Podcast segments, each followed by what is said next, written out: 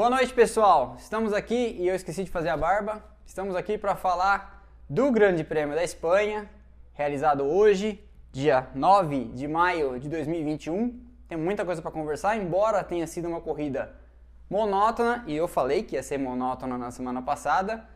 Foi uma corrida interessante do ponto de vista de estratégia, teve muita briga, muita disputa ali, a Mercedes teve que sambar para chegar na frente da Red Bull para conseguir ganhar a corrida. Ele teve um belo de um jogo de xadrez e a Mercedes dessa vez teve que mostrar que sabia e que lembrava ainda como fazer estratégia. E eu vou falar, como sempre, da prévia, do build-up, da construção desse final de semana, de algumas coisas que aconteceram que eu acho válido de a gente comentar antes de falar da corrida em si. A primeira coisa importante é saber que a Mercedes perdeu nesta semana mais cinco engenheiros para a Red Bull no, na fábrica de powertrains, na fábrica de motores que a Red Bull está construindo e assumindo a tecnologia da Honda para levar adiante os motores, já que a montadora japonesa, já que os japoneses vão embora da Fórmula 1 mais uma vez. É, eu assisto Fórmula 1 regularmente desde os anos, desde 1990, quando eu tinha 7 anos de idade, e de lá para cá é a terceira vez que eu vejo a Honda embora da Fórmula 1. Então isso nem é, não é exatamente uma novidade para ninguém.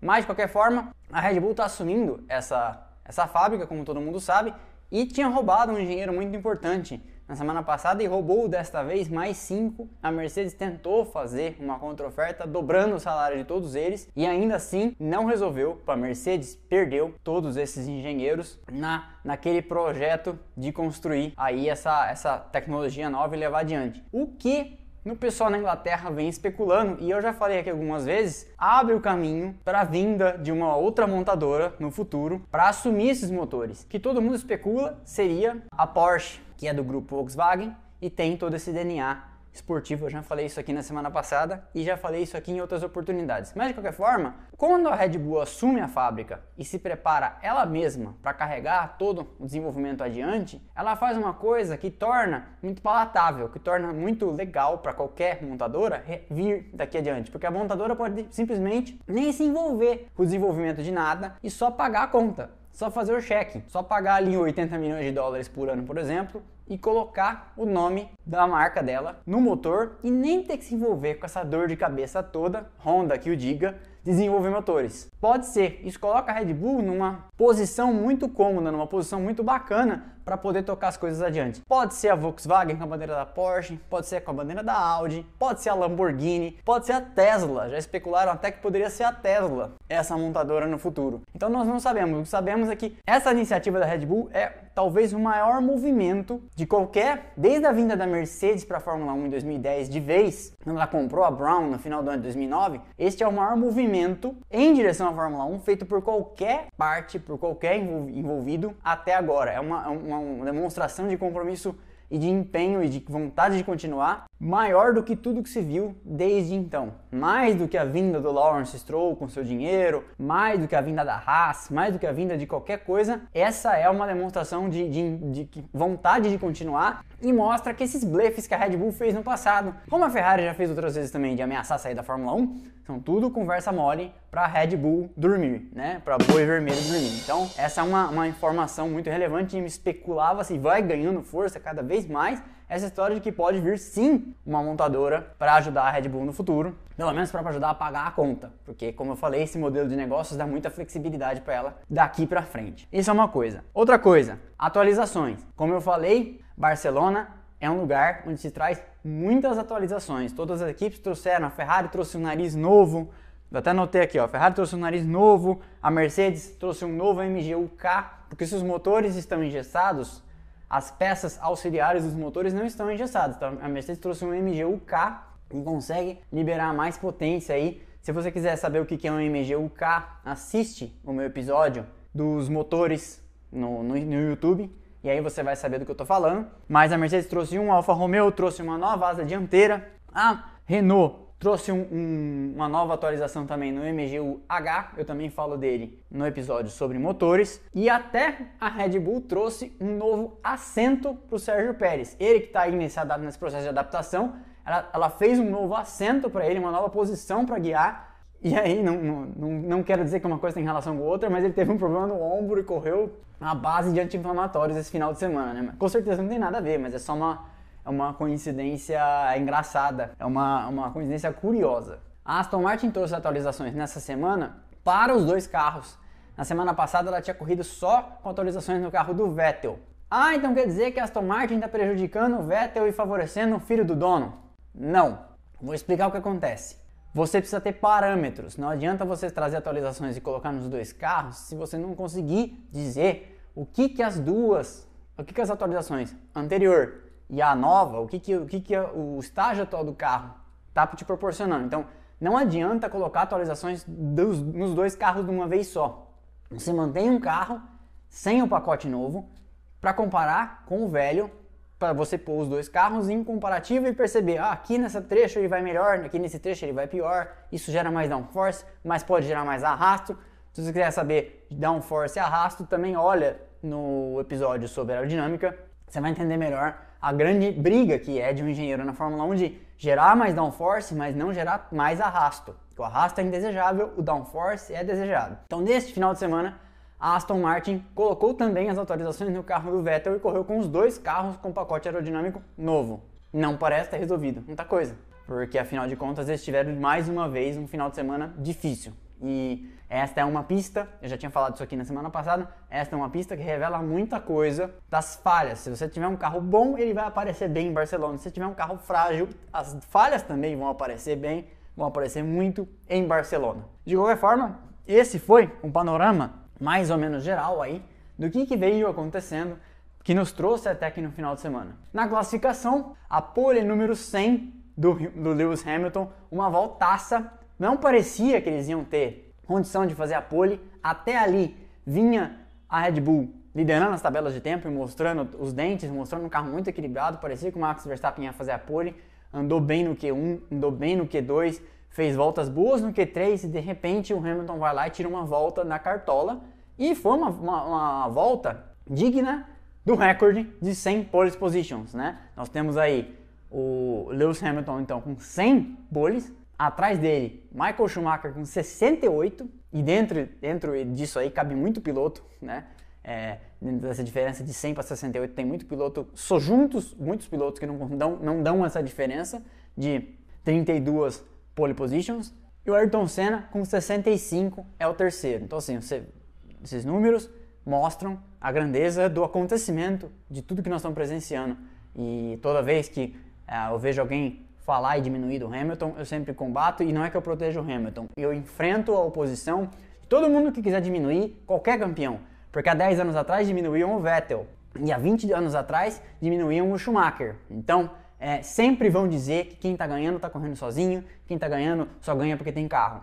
É só colocar a mão na cabeça e ver que 20 anos atrás falavam justamente a mesma coisa do Schumacher. E agora que o Schumacher está aposentado e inválido, já se pode gostar do Schumacher. Vamos aproveitar enquanto o Hamilton está correndo porque daqui 5, 10 anos ele não vai mais estar tá correndo, e aí a gente vai falar, puxa, no tempo do Hamilton é que era legal, né? Esse Zezinho aí que tá ganhando tudo agora é um Zé Mané, o carro faz tudo sozinho, aquela conversa toda. Tô fazendo um episódio sobre isso e nós vamos poder conversar sobre essa, esse saudosismo ingrato mais a fundo. De qualquer forma, foi uma grande classificação do Hamilton, foi uma grande classificação do Max Verstappen, por que não? Foi uma grande classificação do Charles Leclerc, eu vou até abrir aqui os, os tempos, mas foi, uma, foi um resultado maiúsculo. Eu tenho aqui o Leclerc foi quarto, Esteban Ocon colocou, colocou o carro em quinto. Eu até quero falar muito sobre o final de semana do Esteban Ocon, que vem mostrando aí esse ressurgimento da Alpine, né? A, parece que a Alpine encontrou o caminho da roça desde a semana passada e vem aí começando a, a se levantar para vir para essa briga da frente com a Ferrari e com a McLaren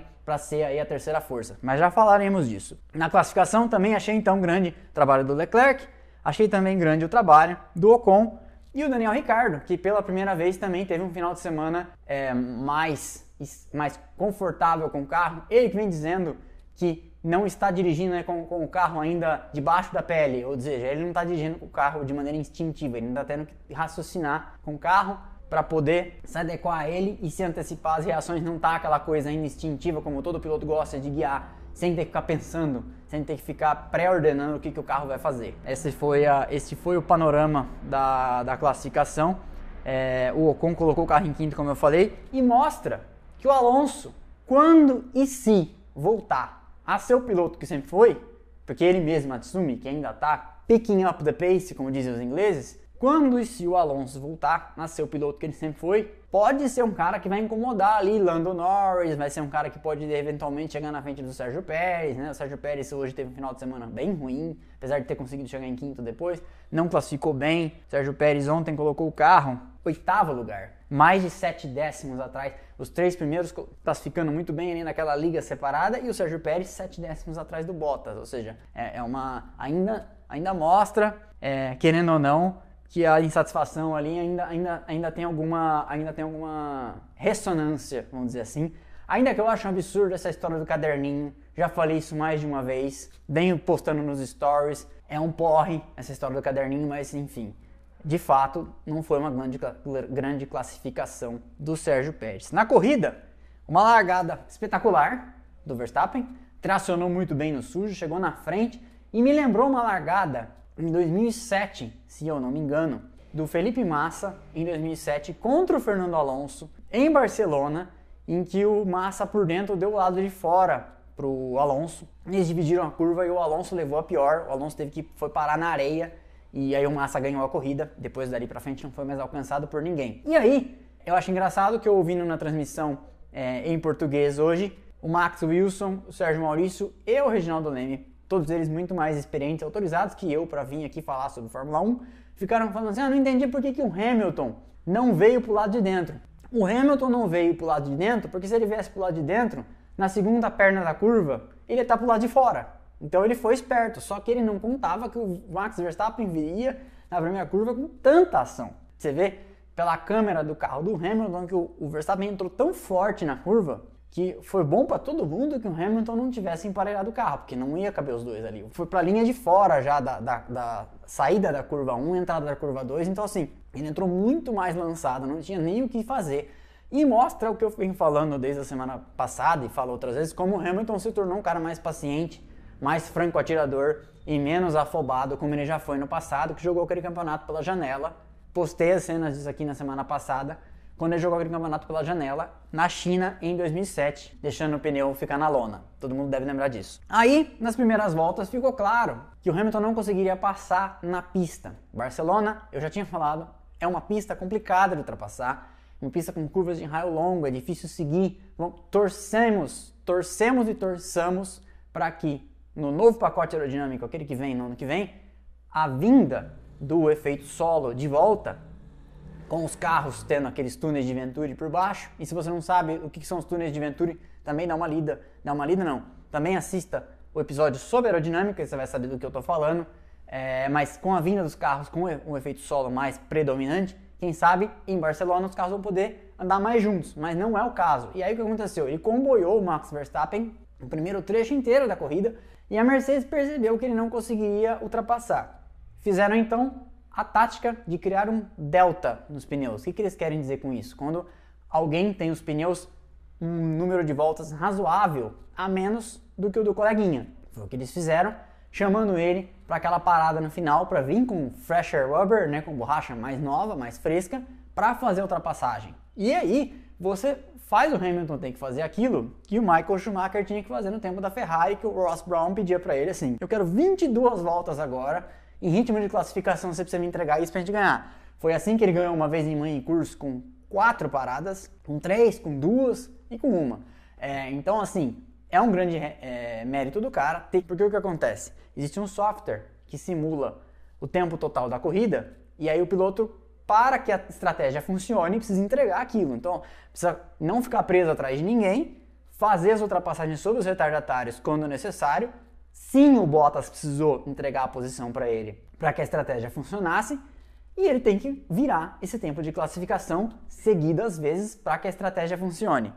E é aí que a gente entra na situação prime do primeiro trecho da corrida, quando a gente viu o Bottas e o Sérgio Pérez presos atrás de carros mais lentos. O Bottas ficou o primeiro terço inteiro da corrida preso atrás do Leclerc, que tomou um passão por fora na curva 3, e o Sérgio Pérez ficou a corrida inteira preso atrás do Daniel Ricciardo, até que lá no fim a Red Bull também fez isso, criou um delta nos pneus para ele, ou seja, ele vem com pneus bem mais novos, e aí sim conseguiu passar, senão não teria feito isso, teria chegado atrás do Daniel Ricciardo. Quinto lugar para o Sérgio Pérez, sexto para o Ricardo na bandeirada. De qualquer forma, ficava claro ali então, como eu venho falando, que a ultrapassagem teria que ser feita na base do pit stop. E alguém falou isso para mim hoje cedo no, no inbox do, aqui do Instagram, falou, vai ser uma corrida chata, vai ser decidida nos boxes como nos anos, é, final dos anos 90, começo dos anos 2000. De fato foi isso que aconteceu.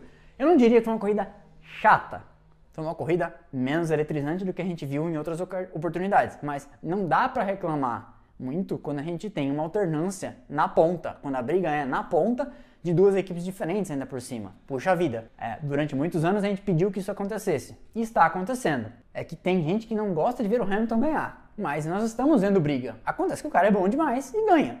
Paciência, mas estamos tendo a oportunidade de ver um grande duelo entre um cara que daqui a pouco vai pendurar as chuteiras e uma nova estrela em ascensão, apesar do Verstappen já não ser mais exatamente novo, porque ele está desde 2015 aí já correndo, mas uma, uma liderança que vai ficar junto com Charles Leclerc, Daniel Ricciardo, com essa galera que assumiu aí Lando Norris, esses carros na frente. Mas é um duelo que acabou não acontecendo muito na pista, ombro a ombro, entre o Hamilton e o Vettel. Isso, isso nós somos meio que privados disso. São os caras que mais ganharam nos anos 2010, 2020 mas eles nunca tiveram uma disputa assim tão escancarada na pista como nós já pudemos apreciar e observar o Hamilton e o Verstappen, né? O Vettel ganhou de 2010 a 2013, poucas vezes teve uma disputa direta com o Hamilton. Depois o Hamilton, quando muda para a Mercedes, começa a vencer e o Vettel teve ali 2017, 2018, um pouquinho em 2019, mas não foi exatamente. Tirando um outro lance, eu conseguiria lembrar de cabeça, poucas vezes de fato, na briga corpo a corpo, Hamilton-Vettel chegou a acontecer de, se eu for buscar na memória aqui, eu vou lembrar de Monza 2018, quando eles chegaram a se encostar na variante alta e o Vettel levou pior. Mas tirando isso, eu, seria difícil lembrar de corridas em que no corpo a corpo os dois estiveram envolvidos. Mas foi isso, foi um grande embate estratégico, as equipes tiveram que trabalhar e é engraçado como essa briga tão importante na frente acabou ofuscando algumas coisas que aconteceram lá atrás. Por exemplo, nem a TV brasileira, nem a TV inglesa, só fui ver isso lendo, lendo alguns sites na Europa, é, conseguiram pescar que tinha uma briga acontecendo muito interessante entre a Alfa Romeo e a Williams. Vocês viram aquele pit stop mal sucedido, quando o Antônio Giovinazzi para e a equipe traz um jogo de pneus e não era que aquele era um jogo de pneus errado, aquele era um jogo de pneus que os pneus estavam sem pressão. Não tinha ar nos pneus. Se colocasse o pneu, o pneu estava murcho. Naquele momento, a Williams viu aquilo acontecer e chamou os dois carros. Igual quando chamam um caso de safety car, chamou os dois carros. As duas Williams pararam uma atrás da outra, ela trocou os pneus das duas e jogou eles na frente para ganhar essa posição da, do, do Giovinazzi, da Alfa Romeo.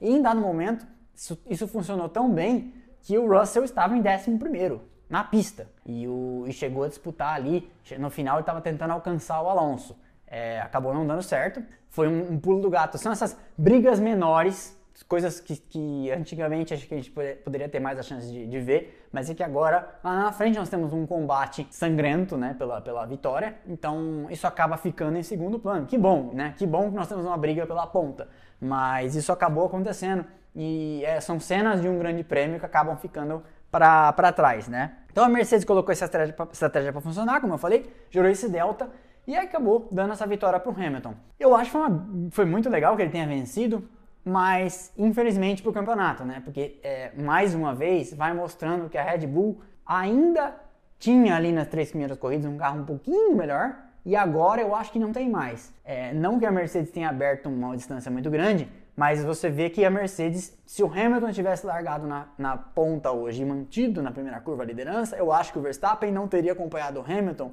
como o Hamilton acompanhou o Verstappen. Porque andando no, no vento, no tráfego, o Verstappen não conseguiria, na minha opinião, acompanhar o Hamilton tanto assim. E aí a Mercedes teve que fazer essa, essa estratégia ousada. Senão, eu acho que não teria conseguido passar mas se fosse o inverso aí, eu acho que a estratégia da Red Bull, a Red Bull poderia fazer, fazer o que ela quisesse sem o safety car, eu acho que o Verstappen não teria vencido a corrida.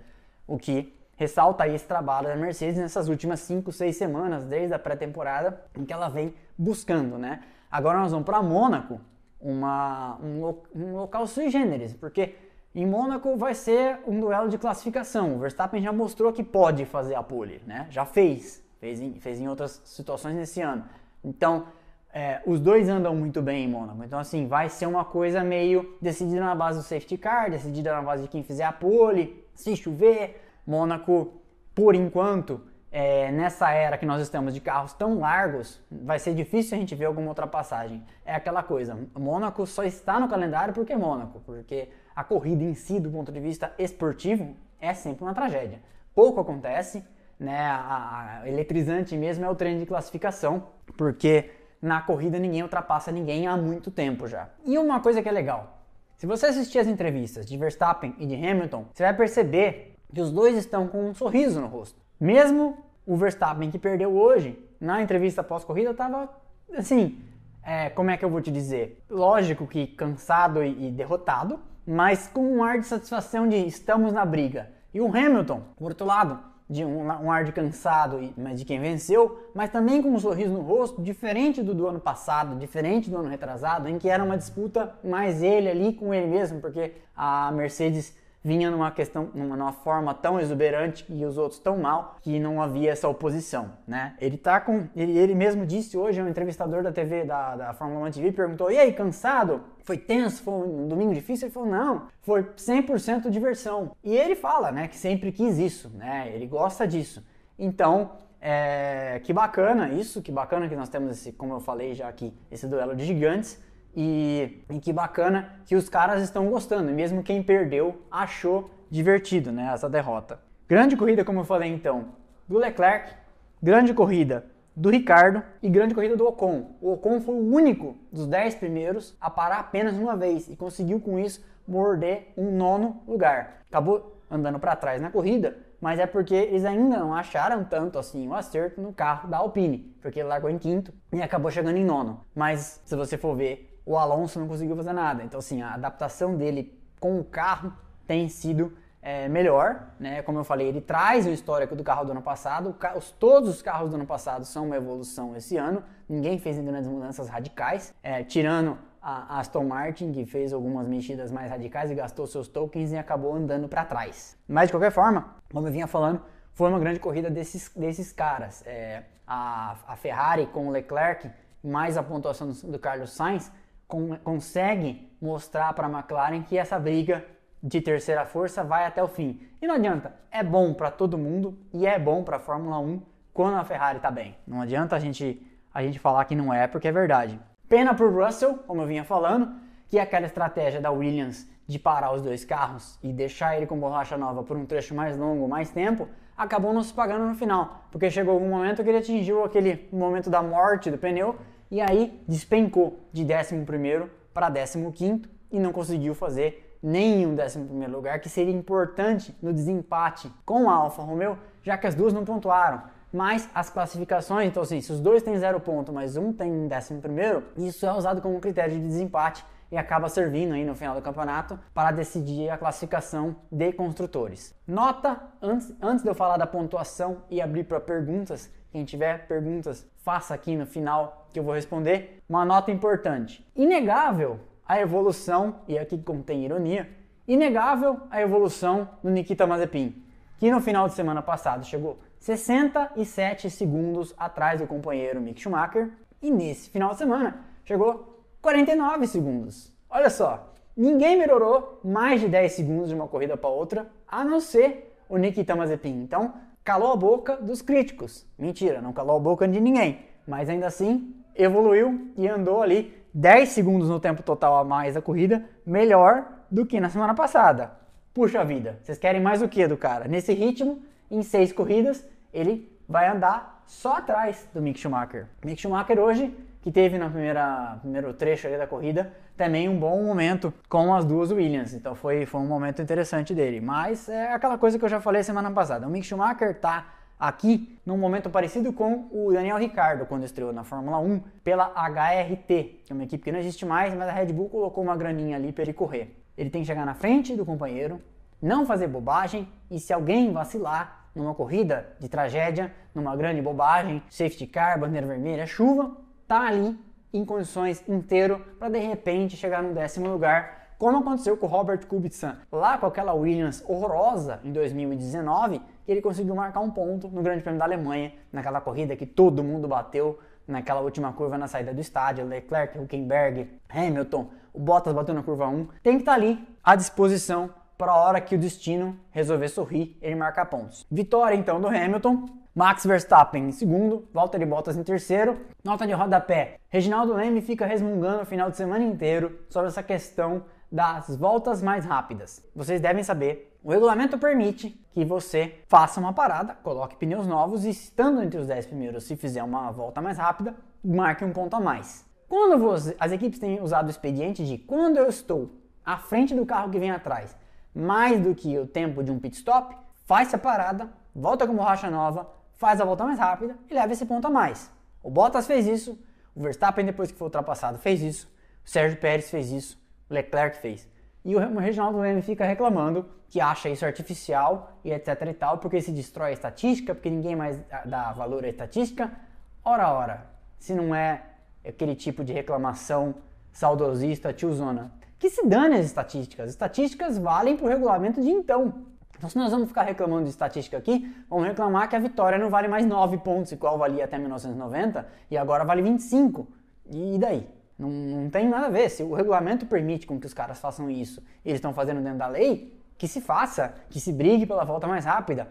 A, a Ferrari está tentando fazer isso para conseguir uma posição melhor nos construtores, a Red Bull faz isso, a Mercedes marca a distância, marca próximo, porque o Bottas tinha condição de fazer, foi lá e fez para negar ao Max Verstappen o, ponto a mais que no fim pode ser importante na briga do campeonato com o Hamilton. Isso também é legal, isso também é disputa. Ora, e os caras estão brigando para, obviamente, estão brigando para fazer um ponto a mais e sabendo e correndo os riscos de perder, porque afinal de contas, tá lá o Bottas em terceiro tentando fazer uma volta mais rápida, pode enfiar o carro no muro, porque não tentando fazer uma volta mais rápida. Mas é do jogo. Isso é legal. Nós queremos ver isso, nós queremos ver o pessoal suando a camisa tentando fazer resultados. Mas fica esse chororô. O que, que os caras queriam? Meu Deus do céu. Em terceiro, Bottas. Em quarto, Charles Leclerc, como eu falei aqui, um, um resultado muito bom para a pontuação da Ferrari. Em quinto, o Sérgio Pérez, em recuperação decente, faz o que dava, o que estava ao alcance, mas ele tinha que ter chegado em quarto. Esse tempo todo que ele ficou preso atrás do Ricardo, que ele só conseguiu passar na final, cobrou seu preço. Senão ele teria chegado junto com o Bottas, senão ele poderia ter atrapalhado ali o,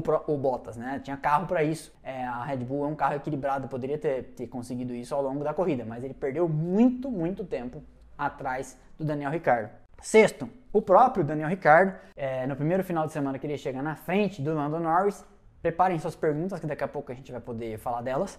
E o Carlos Sainz em sétimo. Eu achei aqui também que no finalzinho, olha, é, o Carlos Sainz chegou a menos de um segundo do Daniel Ricciardo. Então eu achei também que a Ferrari ia fazer o possível para tentar colocar mais um dos seus carros na frente da McLaren do Daniel Ricciardo e assim pontuar com os dois, melhor que as duas McLaren.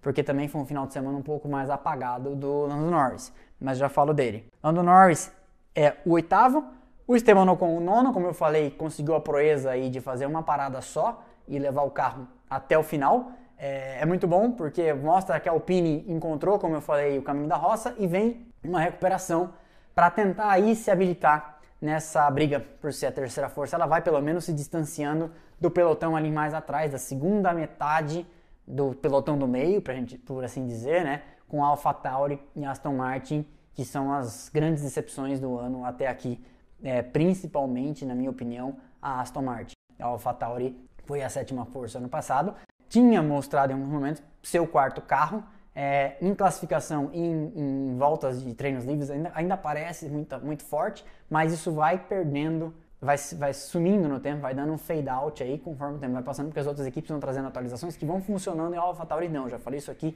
muitas vezes. Quem vem em todas as lives já está cansado de ouvir.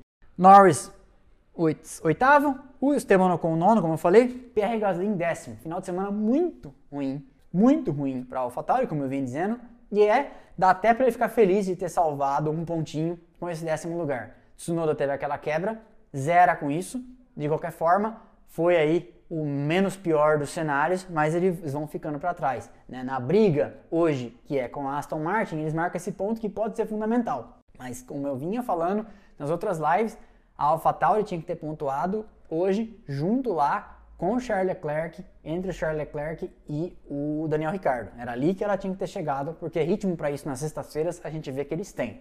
Décimo primeiro, Lance Stroll. Stroll fez um final de semana bastante sólido e, a, e, e, e parecia que o Vettel também faria, porque eles estavam um comboiando o outro no começo da corrida. Só que em dado momento, o Stroll passa o Fernando Alonso e o, e o Sebastian Vettel não consegue. O Sebastian Vettel ficou preso atrás do Alonso muitas voltas e foi afundando, do mesmo jeito que o Sérgio Pérez foi afundando preso atrás do Ricardo, do mesmo jeito que o Bottas foi preso, ficou preso atrás do Charles Leclerc, que também foi afundando. E aqui, obviamente, guardadas as, as proporções dos lugares onde esses caras estavam. Mas isso aconteceu com o Vettel. No fim, Aston Martin tentou fazer uma parada a mais para ver se dava ele borracha nova para ele fazer algumas ultrapassagens e o Vettel acabou chegando lá atrás em 14. Mas aí então, 11 Lance Stroll, 12 Kimi Raikkonen, Kimi Raikkonen no final de semana, dessa vez a, a salvo de confusão, 13 o Vettel, como falei, 14 o Russell, eu tinha falado 15 14 foi afundando no final com aquele pneu que chegou ao fim da sua vida útil, né? e o Giovinazzi, 15º. Depois, Latifi, 16º, Fernando Alonso, 17º, Mick Schumacher, 18º, Mazepin, 19º e não concluiu a corrida o Tsunoda, como eu falei. Campeonato de pilotos, o Hamilton já vai despontando com 94 pontos em segundo. O Max Verstappen com 80 e aí os dois têm mais que o dobro de pontos os seus coleguinhas. O Valtteri Bottas tem 47, o Hamilton tem 94, então no caso aqui é o dobro, exatamente o dobro. O Nando Norris agora caiu para quarto no campeonato, tem 41 pontos, mas ainda assim vai muito bem, né? não dá para reclamar. Charles Leclerc tem 40 e o Sérgio Pérez tem 32. O Sérgio Pérez tem menos da metade dos pontos do seu companheiro de equipe, o Max Verstappen, que tem 80. Daniel Ricciardo tem 24, Carlos Sainz tem 20. Então essa briga aqui, como eu falo, entre Ferrari e McLaren vai ser ombro a ombro. Carlos Sainz tem 20, como eu falei. Esteban Ocon tem 10, é o nono classificado. O Pierre Gasly tem 8 pontos, décimo. E aqui, como a gente vê, essa é uma briga, já, já passamos a uma briga então ombro a ombro aqui, Alpha Tauri e Aston Martin, né? Porque o décimo primeiro atrás do Gasly, com 5 pontos, 3 a menos, é o Stroll. E o Fernando Alonso é o 12 nessa reabilitação. Você vê como o Alonso tem 5 pontos e o Esteban Ocon tem 10. Né? É engraçado aqui a gente falar isso. Né? É, é raro eu, eu, a gente não lembraria de um momento em que o Alonso tomou uma pontuação dessas do seu companheiro de equipe. Acho que nunca isso aconteceu. Né? Eu sei que nós estamos falando de um universo muito pequeno, são só quatro corridas. Eu ainda aposto, eu ainda aposto na reabilitação do Alonso, especialmente e aí também falo isso com relação, estendo isso ao Sebastian Vettel, eu ainda aposto numa reabilitação do Vettel, principalmente porque esses dois caras estão aí contribuindo para a construção dos carros do ano que vem. Com o novo regulamento, esses caras são muito importantes, trazendo o que sabem, o que conhecem para a construção desses carros com, no, com novas regras, nova especificação, o assoalho, etc e tal. Então Alonso é o 12 com 5 pontos. O 13 terceiro é o Tsunoda com 2 ainda, decorrentes daquele nono lugar lá no Bahrein. É, o Tsunoda está aí passando por um momento de eclipse, né? Teve uma, uma estreia excelente, depois teve momentos aí não tão brilhantes e hoje nem teve muito o que mostrar com aquela quebra que repentina que gerou, inclusive, o safety car no começo da corrida. Zerados. Kimi Raikkonen é o 14º, Giovinazzi é o 15º, esse desempate é por posições de classificação no final da corrida. Sebastian Vettel zerado, 16º, Russell 17º, Mick Schumacher 18º, Latifi e Nikita Mazepin. Campeonato de equipes, construtores, a Mercedes tem 141 pontos, a Red Bull tem 112, essa diferença aqui já mais esticada, né? A McLaren tem 65, a Ferrari tem 60. Olha como esse resultado do Leclerc hoje foi importante. A McLaren estava mais isolada nessa, nessa frente de, terceiro, de terceira classificada, no, terceira no Campeonato de Construtores. A Alpine tem 15, você vê a diferença, né? Da Ferrari, quarta, com 60 pontos, para a Alpine, quinta, com 15. Então nós temos claramente já uma dupla na frente, Mercedes, Red Bull. Depois, Ferrari e McLaren fazendo aí essa briga pelo terceiro posto. E depois um outro degrau bem grande para a Alpine com 15, que vai tirando ali o pé da, pé da lama e tem essa disputa ombro a ombro com a, com a AlphaTauri. Porque aí depois nós temos outro degrau, a Alpine, a AlphaTauri tem 10 e aí a Aston Martin tem 5 e depois Alfa Romeo, Williams e, e Haas estão zeradas. Esta foi a live do pós-corrida do Grande Prêmio de Barcelona. Esse episódio vai ser editado, com colocar imagens, tabelas, tempos, tudo bonitinho. E na quarta ele vai para o YouTube. E aí, se você está assistindo aqui e não se inscreveu ainda, eu peço que você tenha a hombridade, a bondade, a gentileza de se inscrever no YouTube desse canal. Dá muito trabalho fazer os vídeos. Para mim, é, durmo tarde várias noites por semana fazendo os vídeos. Se inscreva lá, por favor, dá uma força pra gente. Tenho novos episódios que eu tô fazendo sobre coisas como o episódio das trapaças, que está no ar, quem não viu ainda veja, contando algumas das maiores trapaças da história da Fórmula 1. E eu vejo vocês aqui na próxima live pós-corrida de Mônaco e na semana que vem tem episódio também no YouTube. Beleza, pessoal? Valeu, muito obrigado a todos que vieram. Nos falamos, a gente se vê por aí. Tchau, tchau.